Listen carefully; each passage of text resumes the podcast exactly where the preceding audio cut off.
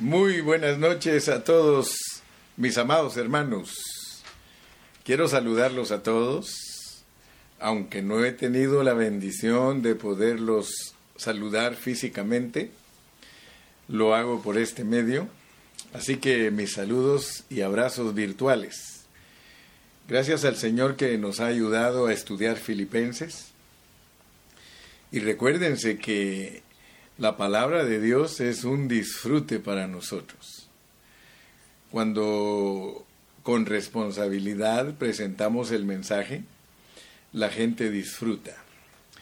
Y Filipenses es una epístola disfrutable. Si ustedes notaron en Colosenses, porque a veces no vemos la diferencia entre una y otra epístola, a menos que nos las expliquen. Y notamos que en Colosenses lo importante es entender quién es Cristo para no desenfocarnos de Él y no eh, sustituirlo por otras cosas. Y luego nos llevó a entender que Cristo está dentro de nosotros y que nosotros podemos experimentarlo. Así que en Colosenses podemos tener muy claramente el mensaje de que Cristo es la cabeza, la iglesia es el cuerpo, y que todo lo que la cabeza experimentó, lo tiene que experimentar el cuerpo. Ahora, al llegar a Filipenses, no nos dieron mucha información de lo que es Cristo, sino que nos metieron de una vez a la práctica. Entonces no se les olvide que Filipenses es la epístola para practicar la vida de Cristo. Pero hoy queremos avanzar un poquito más porque en el mensaje anterior hablamos de que eh, podemos padecer o podemos eh, estar eh, pasando por la prueba que Dios nos pone al predicar su evangelio, pero que al mismo tiempo nos da gracia para pasar esa prueba. Yo no sé cuántos de ustedes han entendido que predicar el evangelio es una prueba. O sea que no es fácil predicar el evangelio. Cuando uno predica el Evangelio, el enemigo se levanta furiosamente queriendo estorbar para que la gente a quien le estamos eh, hablando el Evangelio no lo reciban. Entonces nosotros, por eso les dije en otro mensaje anterior que nosotros vamos en contra de la corriente. Ahora, el título, el título de hoy es El sufrimiento del creyente es para el progreso del Evangelio. Óigalo bien el sufrimiento del creyente es para el progreso del Evangelio. Vamos a orar. Padre Celestial, te damos gracias en esta noche porque tenemos la bendición de estar una vez más frente a nuestros hermanos y disfrutar tu palabra. Queremos que tú abras nuestro entendimiento, abre nuestros ojos espirituales para ver la realidad de, de ser cristianos, porque muchos todavía no tienen abiertos sus ojos y no saben lo que realmente es ser cristianos. Señor, ayúdanos. Queremos entender lo que es ser cristianos, cristianos normales, cristianos genuinos, cristianos verdaderos. Por favor, Señor, en esta noche eh, satisface nuestro ser, suministra, Señor, en nosotros la riqueza de Cristo, para que nos nutramos en esta noche y que podamos seguir adelante fortalecidos con el poder de tu fuerza. Muchas gracias, Señor, en el nombre de Jesús. Amén. Quiero que leamos, miren, en el versículo 12 de Filipenses 1, 12. Acuérdense que estamos en el capítulo 1. Vamos a estar bastante tiempo en el capítulo 1 porque queremos eh, recibir eh, la riqueza, encontrar las joyas preciosas, eh, obtener la esencia, el espíritu de esta letra, la implicación de esta letra. Dice el versículo 12, quiero que sepáis, quiero que sepáis, hermanos, que las cosas que me han sucedido han redundado más bien para el progreso del Evangelio. Fíjense, ¿qué era lo que le estaba pasando a él? Él estaba sufriendo por la predicación del Evangelio y se encontró con gente envidiosa, con gente pretenciosa, orgullosa, porque algunos estaban predicando solo por competir con él.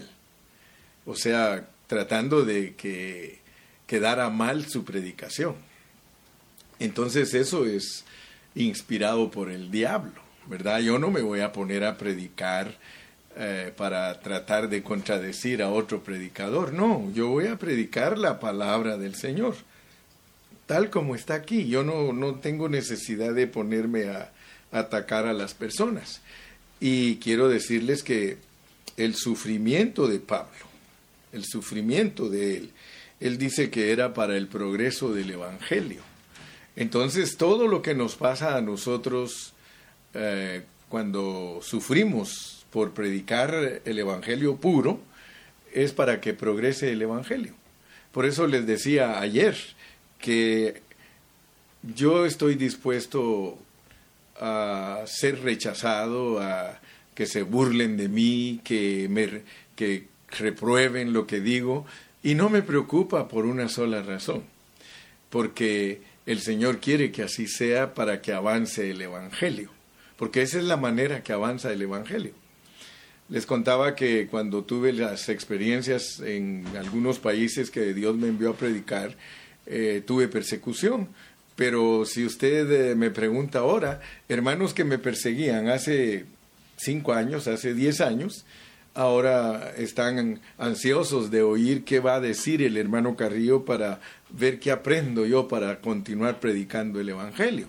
Entonces, todo lo que me ha pasado a mí en lo que respecta a sufrimiento y rechazo por predicar la pureza del Evangelio, ha servido para que el Evangelio progrese porque yo me recuerdo que empecé con 10 hermanos en México y ahora son miles de hermanos los que estudian la palabra con nosotros. Y eso solo Dios lo puede producir. Ahora, quiero que por favor, eh, al introducirnos en el mensaje de hoy, porque me voy a centrar en algo que tenemos que entender. Y es, eh, yo quiero que entendamos el versículo 19 ese es el versículo que nos va a ocupar hoy y todos los preámbulos y todo lo que pongamos de base y todo va a ser para aplicar esa palabra, ese versículo. Mire cómo dice, porque sé que por vuestra oración y la suministración del Espíritu de Jesucristo, esto resultará en mi liberación. Ok.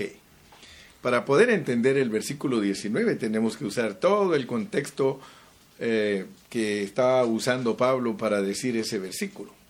Él nos está contando todas sus experiencias y eh, nos dice que está preso y nos dice que eh, esa cárcel ha servido para que muchos hermanos prediquen sin temor y, y, que los que anuncian a Cristo por contención sean calladas sus bocas etcétera, etcétera. Entonces, dice el, versículo 18 que, que, pues, no, que no obstante, de todas maneras, o por pretexto o por verdad, Cristo es anunciado y eso es lo que me gozo. Entonces Pablo era una persona que sabía seriamente, él, él sabía que Dios lo había llamado para que él predicara eh, el misterio de Dios y el misterio de Cristo, porque ese es confirmar el Evangelio. Eh, ninguno de nosotros puede confirmar el Evangelio, solo imagínense lo que estoy diciendo. Ninguno de nosotros como predicadores puede confirmar el Evangelio, puede defenderlo, pero confirmarlo es que la gente entienda que Cristo es el misterio de Dios y que la iglesia es el misterio de Cristo. Y para eso tenemos que conocer todo el Nuevo Testamento. Entonces les decía que cuando se trata de entender por qué sufrimos, porque ese es el punto de esta noche, entender por qué nos toca sufrir como cristianos. Porque aquí dice que como cristianos sufrimos también. Vamos a leerlo, primera de Pedro 4:15. Ahí dice que nosotros tenemos que sufrir como cristianos. Primera de Pedro 4 y versículo 15. Mire cómo dice, Así que ninguno de vosotros padezca como homicida o ladrón o malhechor o por entremeterse en lo ajeno. Pero si alguno padece como cristiano, no se avergüence, si alguno padece como cristiano, no se avergüence, sino glorifique a Dios por ello. Fíjese, dice, glorifique a Dios por ello. ¿Para qué sirve nuestro sufrimiento como cristianos? Es para glorificar a Dios.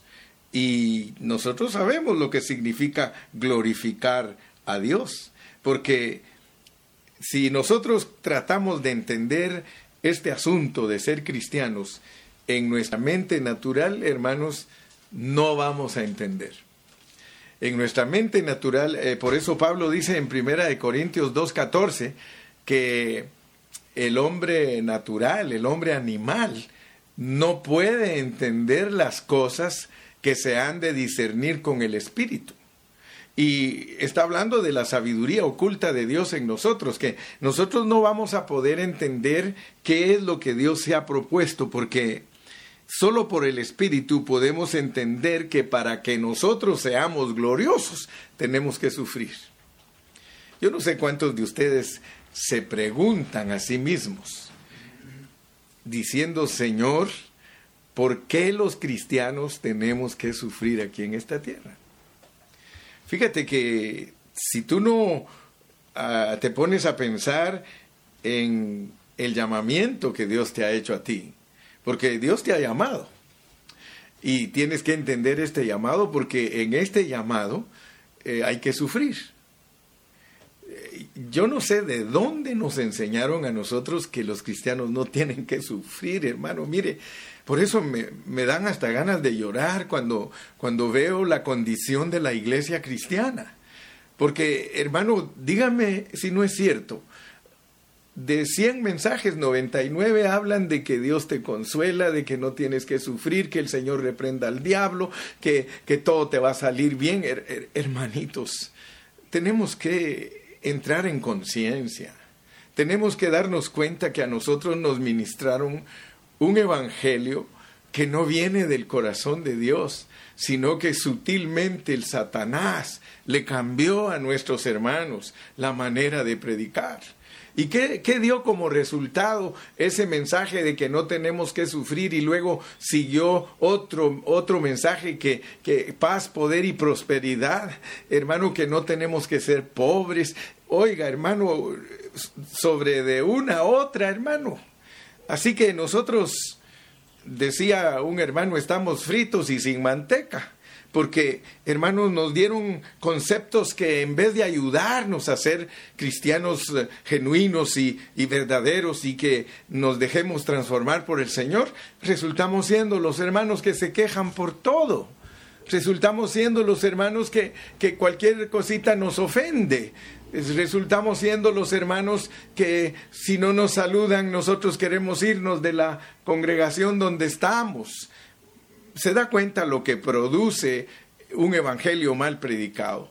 Por eso yo tengo cuidado de predicar el Evangelio, hermano, y a veces pues me critican que soy muy duro, porque dicen, no, es que el hermano Carrillo es muy duro. Me recuerdo que unos años atrás le preguntaron a una hermana de San Bernardino, hermana, ¿y a qué congregación vas? Y ella le dijo, yo voy a Ontario. Oh, no me digas que vas con el hermano Carrillo. Sí, sí, a esa iglesia voy. No, pues yo no voy con él porque me han dicho que es muy duro, que él siempre está eh, exhortando a los hermanos. Sí, y es cierto, hermano, es cierto. ¿No ve que uno de los hermanos que ahí se congrega conmigo, verdad? No sé si lo dijo en broma o lo dijo en serio, pero dijo, ya venimos para que nos siga apedreando. Imagínese, ¿Cómo va a ser posible que nosotros creamos que la predicación del Evangelio es apedrear a los hermanos? Si esto es para disfrutarlo, esto es para gozarlo. El mensaje que te trae el hermano Carrillo es para que Dios te alinee, para que Dios te ponga alineadito a su reino. Oh, gloria a Dios. Pero te decía que es tremendo porque nosotros eh, tenemos muy poco entendimiento de lo que es Dios.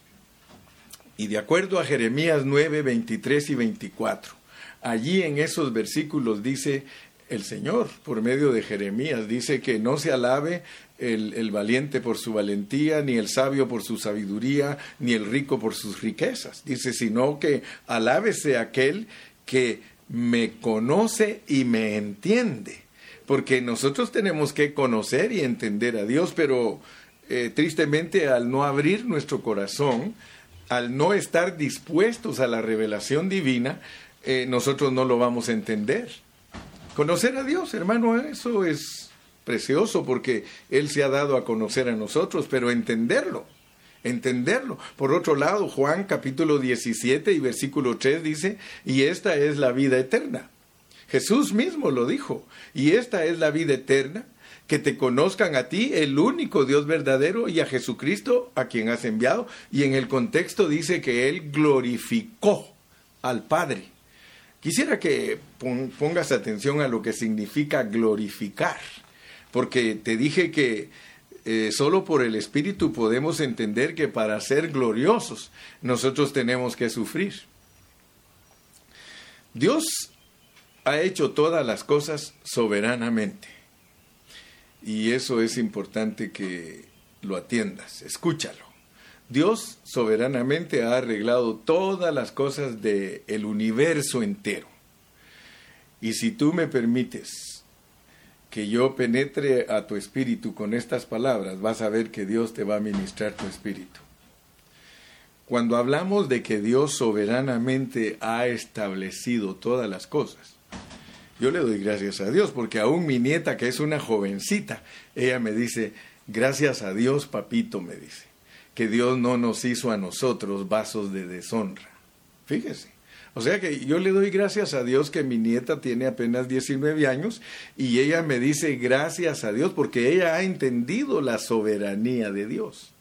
O sea que Dios tiene todos los asuntos arreglados y pues algunos Vuelvo a repetirte, si algún amigo me está escuchando y no ha estudiado la palabra de Dios profundamente, él no va a entender lo que estoy hablando.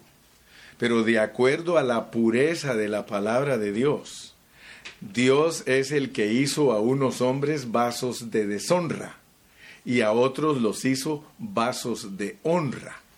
Y esa palabra está bajo el contexto de que a nosotros los cristianos Dios nos escogió y nos predestinó desde antes de la fundación del mundo. Entonces yo quiero que ustedes cuando tengan tiempo lean esos capítulos de Romanos 9, 10 y 11 y se van a dar cuenta que esa palabra es bien seria. Esa palabra que habla, habla acerca de la predestinación es seria porque esa no solo incluye a los cristianos, incluye a los del mundo. O sea que para entender a Dios, hermano, usted tiene que orar mucho y, y, decirle, Señor, si tú no me revelas, yo sigo a cero. Si tú no me revelas, Señor, yo seguiré sin conocerte. Y quiero decirte que a través de la historia, Muchos, muchos han conocido a Dios, pero no lo han entendido. Muchos son los llamados, pocos los escogidos. Esa es una palabra que debe de hacer mella en ti, que debe de impactarte. Esa palabra de que muchos son los llamados y pocos los escogidos debe impactar tu corazón. ¿Sabes por qué? Y estoy hablando de todo esto porque ninguno de nosotros va a entender que tiene que sufrir para ser glorioso. El apóstol Pablo aquí nos da unas claves preciosas y en mensajes anteriores lo compartí.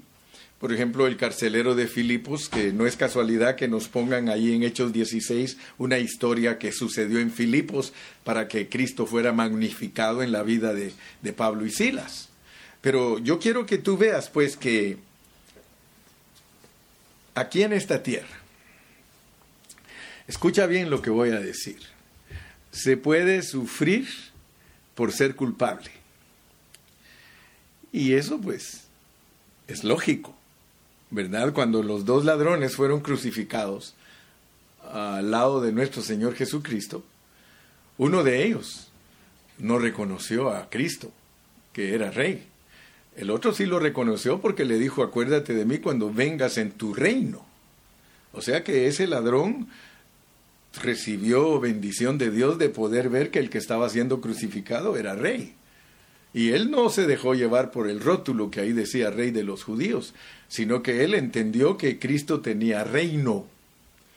El otro, sin embargo, dijo que si él era verdaderamente lo que decía, dijo, ¿por qué no te bajas de esa cruz y destruyes a todos tus enemigos y me salvas a mí también de, esta, de este castigo? Él estaba pagando, por eso le dijo el otro, ¿sabes qué?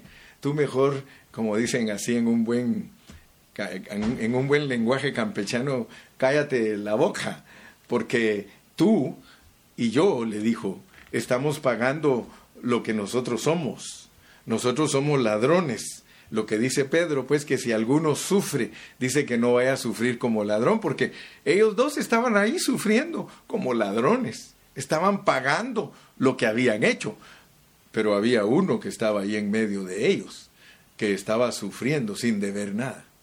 Ahora mira pues, ¿cómo es posible que nosotros eh, tengamos que sufrir? Ahora, yo quiero que entiendas, porque cuando uno no ha venido a Cristo, uno está clasificado como un mundano, como un pecador, y no ha venido a Cristo. Eh, por lo tanto, eh, cualquier cosa que haga mala, pues va a tener que ir a la cárcel y va a tener que ir a pagar a la cárcel sus delitos porque se ha entrometido en lo ajeno. Pero aquí tenemos otro asunto, aquí tenemos a Pablo que Pablo estaba preso por predicar el Evangelio. O sea que a Pablo lo metían entre todos los reos, los reos que eran ladrones, malhechores, tramposos, tranzas, todo, eh, quizá hasta asesinos. Ahí metían a Pablo que era un predicador del Evangelio, un hombre que sufría sin haber cometido pecados como las personas que estaban ahí. Entonces, te hablo de esto porque hay sufrimiento con culpa y hay sufrimiento sin culpa. De hecho, Cristo Jesús, que es Dios hecho carne, Él vino a esta tierra a sufrir sin culpa. Porque inclusive Pablo nos enseña y nos dice que el que nunca hizo pecado, por nosotros Dios lo hizo pecado. Pero quiero que pienses, porque queremos aplicar bien el versículo 19. Queremos entonces entender que, que Dios hizo un arreglo divino. Yo, yo quiero que tú te preguntes en esta noche, ¿por qué yo como cristiano tengo que sufrir? Pregúntate.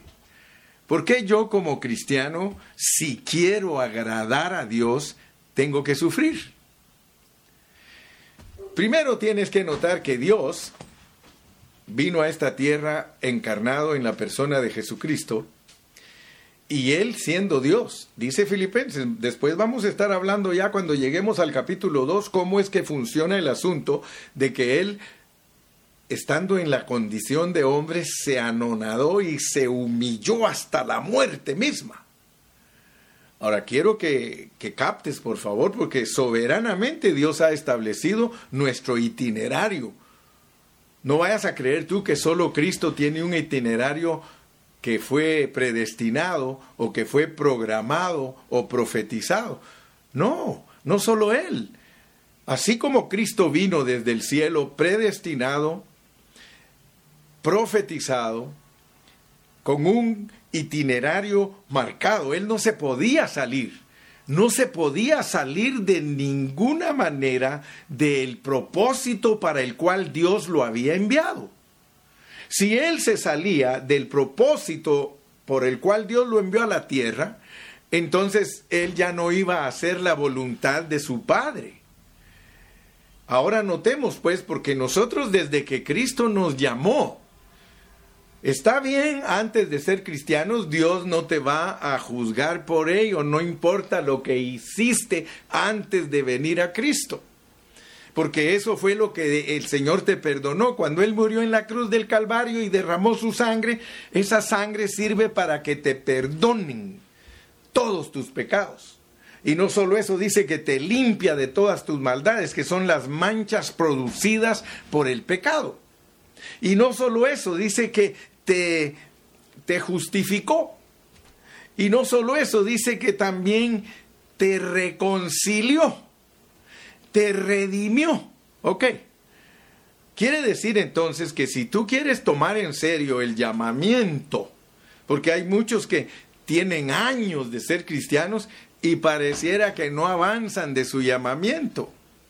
Parece que, mire, yo conozco hermanos que tienen 20 años de estar en la iglesia y usted los ve, no han cambiado de vida. Ellos siguen siendo los mismos mentirosos, ellos siguen siendo los mismos borrachos, ellos siguen siendo los mismos fornicarios, ellos siguen siendo los mismos adúlteros, ellos siguen siendo los hombres transas, los que engañan a la gente, los que roban, los que mienten, llenos de ira, de enojos, de malos pensamientos. ¿Por qué? Si la Biblia dice que cuando Cristo vino a nosotros, nosotros nacimos de nuevo. Y en nosotros se tiene que llevar a cabo una transformación. Entonces, el mensaje es de años y de años y de años que Dios está esperando que nosotros realmente lo dejemos que opere en nosotros y que no solamente estemos vestidos, sino que estemos revestidos, que se extienda la vida que tenemos en nuestro espíritu hasta nuestra alma para que nosotros cumplamos el propósito divino. Te estoy diciendo esto porque si no logramos que el Cristo que vive en nuestro espíritu se extienda hasta nuestra alma, nosotros no vamos a complacer a Dios. No vamos a vivir la vida que Dios quiere que vivamos. Me explico, ¿verdad? Yo sé que me estás alcanzando a ver lo que estoy tratando de comunicarte antes de demostrarte que la oración de los hermanos trabaja en nosotros, antes de demostrarte que el suministro del Espíritu de Jesucristo funciona también en nosotros. Entonces quiero que te des cuenta, pues, que Dios tiene un plan y tal vez has estado años de años en la iglesia y se te olvida porque el diablo quiere que se te olvide. ¿Sabes por qué el diablo quiere que se te olvide? ¿Para qué es tu sufrimiento? ¿Sabes por qué quiere el diablo que se, que se te olvide a ti ¿para qué sirve tu sufrimiento? Porque a Él no le conviene. Porque el sufrimiento tuyo lo destruye a Él. Yo no sé por qué hay tantos hermanos que les gusta hablar mucho del diablo. Les gusta estar siempre reprendiendo al diablo y cualquier cosa el Señor reprenda al diablo. Pasa una mujer bonita y la ven y dice el Señor reprenda al diablo. El diablo no es una mujer, hermano. El Señor reprenda al diablo y, le, y todo el tiempo reprendiendo y reprendiendo y el diablo haciendo de las suyas con ellos. El diablo sabe que cuando tú entiendes el Evangelio, cuando tú defiendes el Evangelio, cuando tú confirmas el Evangelio, el diablo se enoja contigo. Y por eso a él le interesa que se te olvide a ti que tienes que sufrir. Porque él sabe que el sufrimiento tuyo sirve para derrotarlo a él. Ahora, soberanamente, soberanamente, Dios ha hecho vasos de deshonra y vasos de honra desde el momento que tú viniste a Cristo para aceptarlo como el Salvador personal de tu vida, tú debes de saber que eres un vaso de honra. Pero no te dejes engañar del diablo porque Dios quiere efectuar en ti un proceso él quiere que esa vida que llegó a ti se extienda hasta tu sentimiento, tu intelecto y tu voluntad para que el corazón tuyo sea de Él y que tengas participación en su plan, en su economía, en su administración. Si nosotros no estamos dejando que eso suceda, entonces nosotros no vamos a participar de su administración. ¿Te recuerdas que en Colosenses yo miraba hacia, hacia mi lado derecho y te decía, el trono, el trono, allí en el trono, allí en el santuario celestial, hay uno que está intercediendo por nosotros. Nuestro sufrimiento no es sin intercesión, es un sufrimiento con intercesión. Mira, porque sé que por vuestra oración. Entonces, por eso les decía, hermanos, nosotros estamos dispuestos a sufrir por el Evangelio. Yo estoy dispuesto a sufrir por el Evangelio y ayer demostré que sufrir por el Evangelio es predicar la palabra con pureza, aunque vote todas las estructuras de las enseñanzas tradicionales evangélicas. Ahora, tú debes de saber que para que nosotros tengamos ese valor, hay hermanos que están orando por nosotros. Yo le doy gracias al Señor porque yo sé que muchos hermanos oran por mí. Yo sé que en, el ministerio siempre hasta los niños los ponen a orar. Eh, oremos por el hermano Carrillo. Hermano, y quiero decirles que por esa oración, por esa oración, porque como Cristo está intercediendo, cada vez que oramos por un predicador, cada vez que oramos por un hermano que va a hablar la palabra, como los demonios se levantan y se levanta el diablo, necesitamos la intercesión de Cristo y la intercesión de los hermanos para que nosotros con denuedo podamos predicar la palabra. Ahora notemos pues que por un lado tenemos el sufrimiento. Por un lado, nosotros los predicadores tenemos que estar dispuestos a sufrir al predicar esta palabra. Por el otro lado, los hermanos están orando por nosotros. Y por el otro lado, el Espíritu Santo dice que nos va a suministrar el Espíritu de Jesucristo. Pero tenemos que entender lo que eso significa. Porque resulta que como Dios hizo un arreglo divino que nuestro sufrimiento derrota al diablo, la derrota del enemigo es por medio de una vida llena de mansedumbre y de humildad. Hay tantos predicadores, hermano, que ellos no tienen la humildad y la mansedumbre que se requiere para sufrir. Si con solo porque no los dejan abrir las, los edificios para que la gente se reúna, se reúna, están haciendo marchas, hermano. En vez de estar con rodillas dobladas, en vez de estar orándole al Señor, que sea Él el que nos dé la sabiduría, cómo vamos a hacer para regresar a nuestros lugares. Nos están poniendo un montón de restricciones, como decía Montes ayer. Decía, hermano, yo no quiero ir a la reunión y con una mascarilla alabando a Dios. ¿Cómo va a ser posible si para alabar a Dios tenemos que tener libertad? Dijo, para eso me, quedo mejor en la cuarentena y grito aquí en mi casa. Te felicito, Montes. Porque ese es el verdadero buscar de la voluntad de Dios, buscar lo que Dios realmente quiere para nosotros. Ahora, nosotros no debemos de ser personas que aparentan humildad, porque la apariencia de humildad el diablo la conoce. El diablo sabe quién está aparentando la humildad y lo va a destrozar. Pero si nosotros somos las personas mansas y humildes, genuinas, aleluya, que eso es vivir a Cristo, que eso es sentir como Cristo sentía y que eso es pensar como Cristo pensaba, entonces nosotros vamos a tener victoria. Nunca se te olvide, hermano, que soberanamente tenemos que sufrir. Te lo digo porque soberanamente, porque Cristo, que es Dios encarnado, soberanamente, ¿a qué vino a la tierra? No me vayas a decir que tú viniste aquí a la tierra con algo diferente que Cristo, porque si tú viniste aquí a la tierra con algo diferente que Cristo, tú eres un impío, eres un pecador y estás destinado al lago de fuego.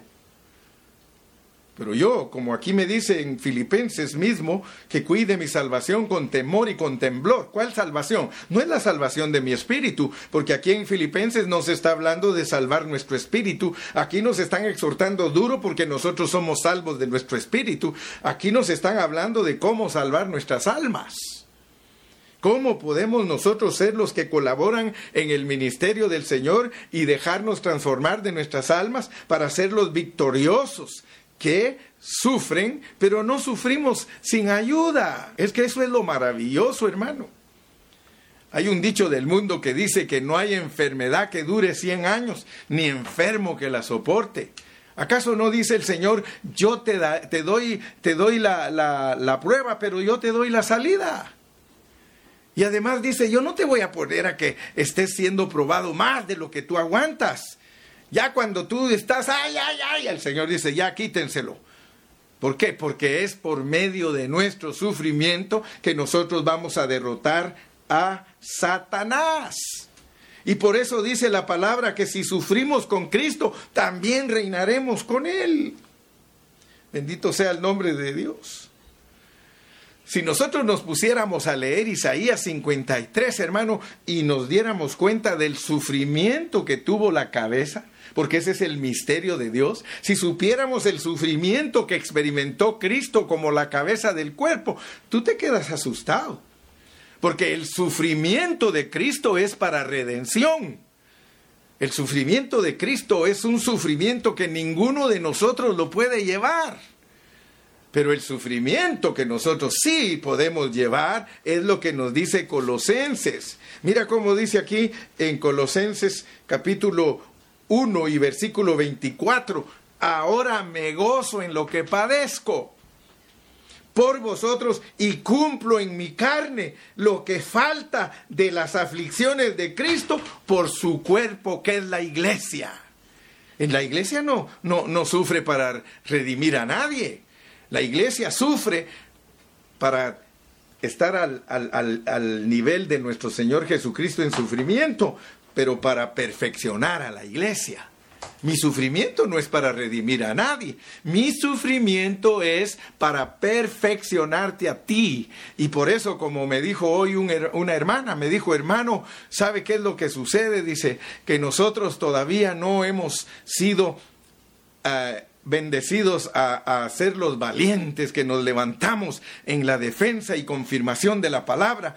Pero gracias a Dios por usted, hermano Carrillo, porque usted nos da ejemplo de un hombre valiente y que no tiene temor. Y ahora nosotros estamos entendiendo que el sufrimiento tiene un motivo, tiene una causa, es para que progrese el Evangelio. Hermano, el Evangelio no va a progresar si tú no sufres. ¿Por qué crees que hace unos años, unos 100 años, cuando el Evangelio no podía entrar a una ciudad. ¿Qué pasaba? Tenían que matar a un cristiano. Y cuando mataban a un cristiano, el Señor salvaba a la familia porque veía a la familia con qué valor, con qué eh, decisión se entregó a Cristo, que hasta lo mataron. Y por eso llegó un momento a decir la gente, maten más cristianos para que crezca el Evangelio. Hermano, Así es. ¿Acaso no los campeones del Señor son mártires?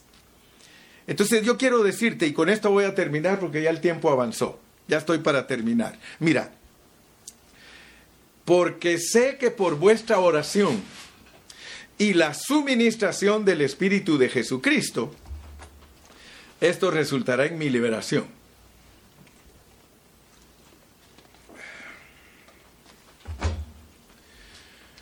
Ahorita muchos hermanos están siendo probados por el COVID-19. A mí me hacen preguntas los hermanos, los jóvenes, los niños. Hermano Carrillo, ¿usted cree que Dios va a permitir que nos alcance el COVID-19? Le digo, mira, mira, mi hijo, tranquilo, tranquilo. Si Dios quiere que a alguno de nosotros lo alcance el COVID-19, es porque Él lo va a permitir.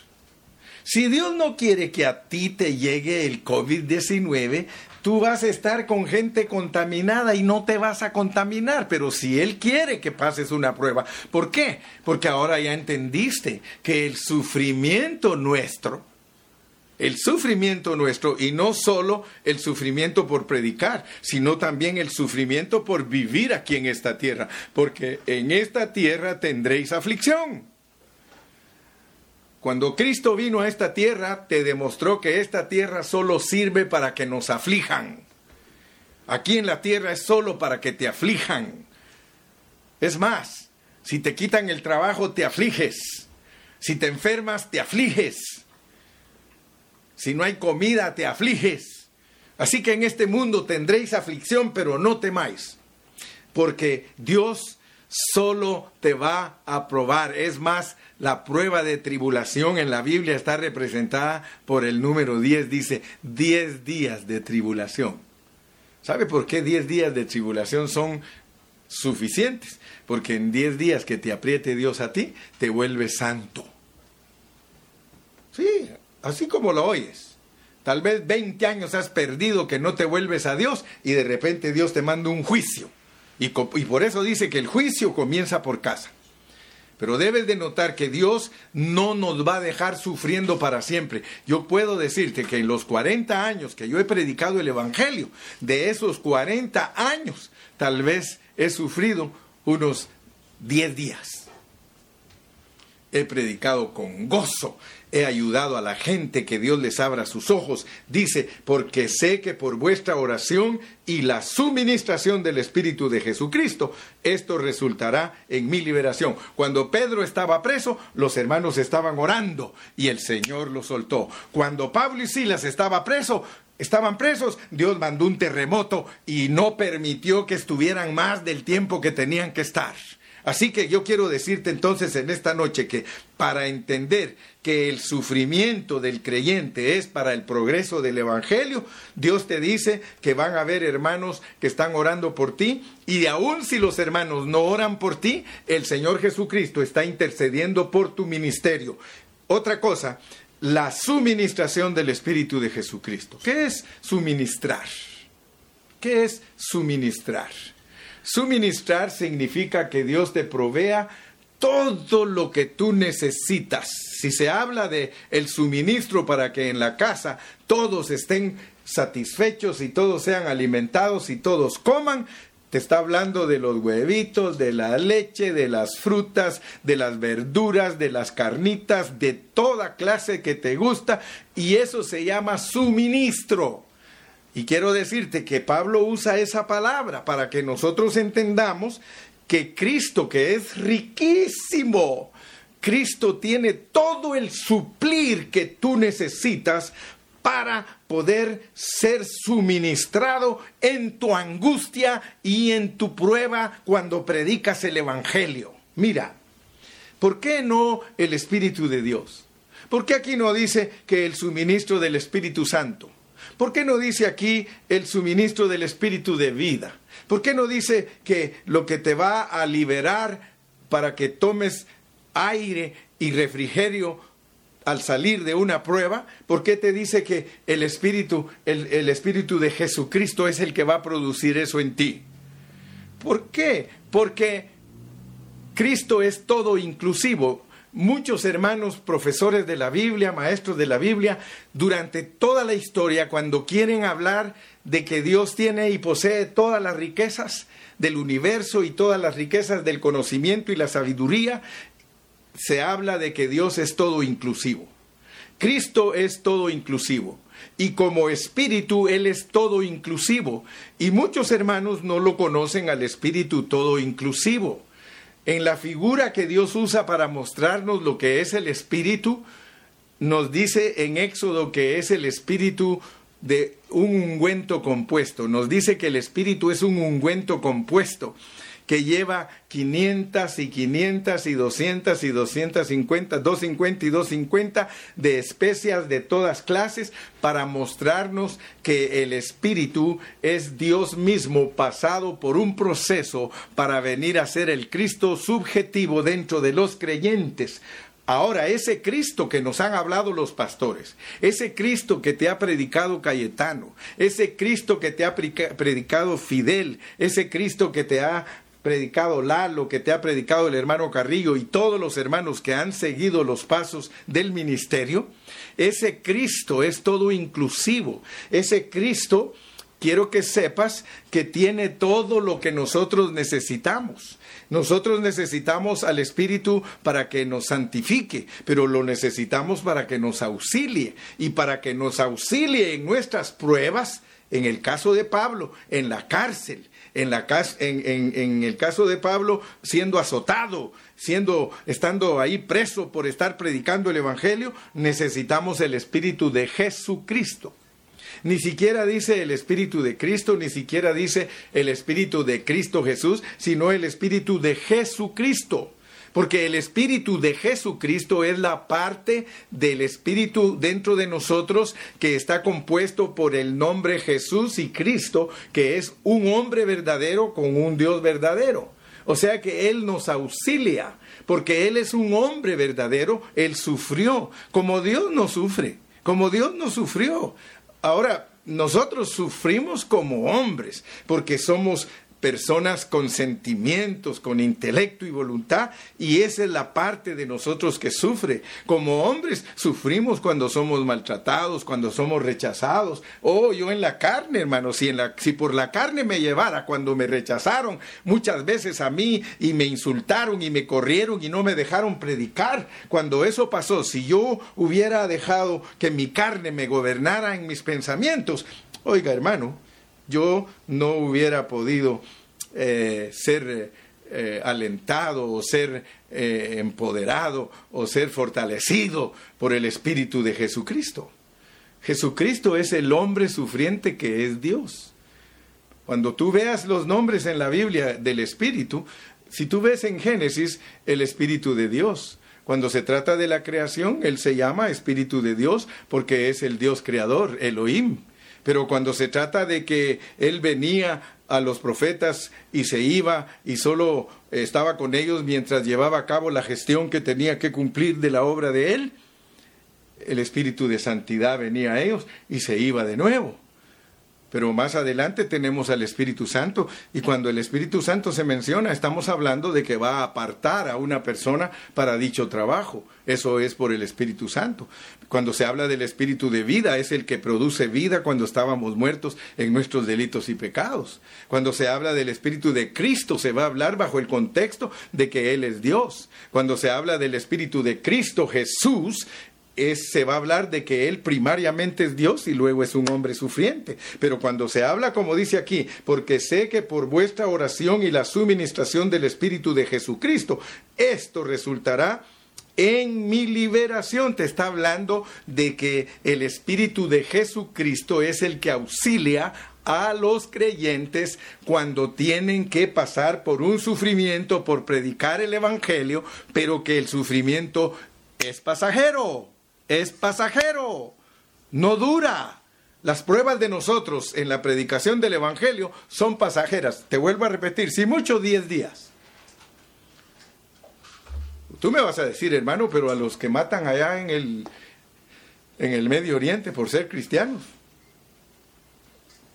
Hermano, ¿por qué a fulano lo agarraron y tres años de estar preso y luego lo fusilaron? Quiero decirte que hay excepciones.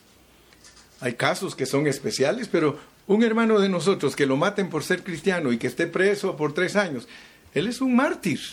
Cuando él resucite, todos los que han estudiado la Biblia saben que él resucita de acuerdo a Apocalipsis 12 como hijo varón, los que son llevados al trono del Señor. Pero ahora nosotros estamos peleando nuestra batalla y queremos que Dios nos revele cómo es que debe de ser nuestra vida para hacer sus primicias. Bendito sea el nombre del Señor. Aleluya a su nombre. Así que mi amado, termino con este pensamiento diciéndote que el sufrimiento del creyente es para el progreso del Evangelio. No te quejes ya más, ni tu sufrimiento de la vida, porque a veces hay sufrimientos que tú te los has buscado porque eres culpable, pero te estoy hablando del, del sufrimiento sin culpa, el cual es producido por Dios para que progrese el Evangelio. Te dejo con ese pensamiento. Sufre, sufre penalidades como buen soldado de Jesucristo. Predica el Evangelio. Predícale a tus tíos, predícale a tu familia. Desafíalos a que vivan una, vida de iglesia pura. Desafíalos, no tengas miedo. Defiende el Evangelio. Confírmalo. No importa si es tu papá o tu mamá que están equivocados, enfréntalos y diles la verdad. Te dejo con ese pensamiento. Padre Celestial, gracias porque en esta noche hemos entregado tu mensaje una vez más. He entregado tu palabra, Señor, y yo sé que ha causado estragos en el ser interno de muchos. Ayúdalos, Padre. En el nombre de Cristo Jesús te doy gracias y a ti te doy la gloria y la honra, ahora y siempre. Amén y amén. Y te recuerdo que mañana empezamos a las nueve de la mañana el seminario del reino. Conéctate al Zoom o, o ponte a verme por Facebook. Vamos a estar estudiando todo el día tenemos cinco lecciones para mañana y vamos a desarrollarlas para que te enriquezcas de lo que es el reino de Dios. Conoce el reino de Dios. Dice la Biblia que en este tiempo el evangelio que tenemos que estar predicando es el evangelio del reino. Y se predicará este evangelio del reino y luego vendrá el fin. Que Dios te bendiga.